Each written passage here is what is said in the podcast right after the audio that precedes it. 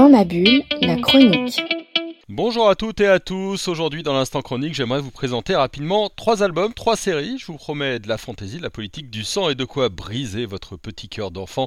Les trois titres sont chez Urban Links, une collection d'Urban Comics, donc qui rassemble des romans graphiques, tantôt sur des super-héros, de Catwoman à Harley Quinn, euh, tantôt sur des séries totalement indépendantes. Et c'est d'ailleurs plutôt de ce côté-là qu'on va aller dans cette chronique. Le premier titre s'appelle Sleepless de Sarah Vaughan et Leila Del Duca. C'est une histoire de fantaisie dans un royaume imaginaire roi vient de mourir et un nouveau vient de monter sur le trône, bousculant toute la géopolitique de son royaume et de la cour.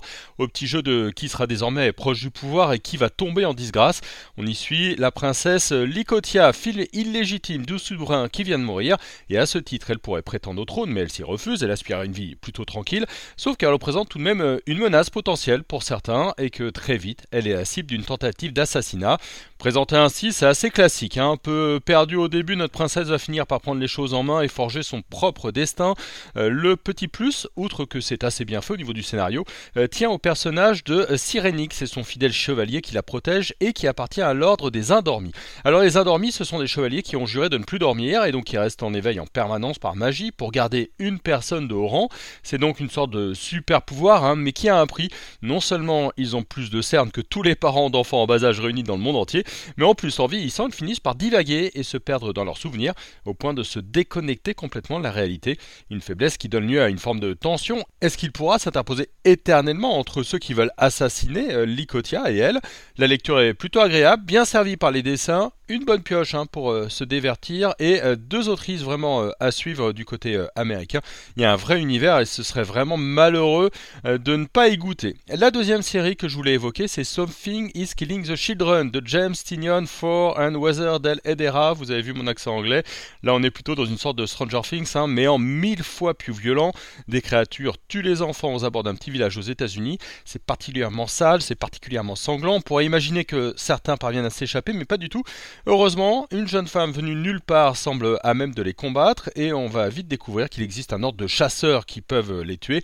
Euh, la tension vient là des créatures qui sont invisibles aux yeux des adultes, sauf pour les blessés, mais pour eux, il est souvent trop tard. On tourne également sur le personnage de la chasseuse, Erika. La série se complexifie au fil des pages et elle prend de l'ampleur à titre personnel.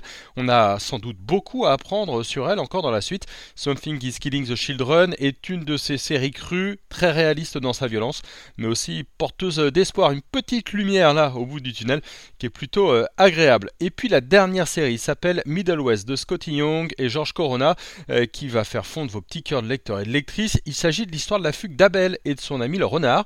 Abel est un petit garçon euh, qui fuit la tristesse et surtout la violence de son père suite à la mort de sa mère. Lui-même est dévoré par cette colère et ce chagrin au point d'en avoir une marque sur la poitrine.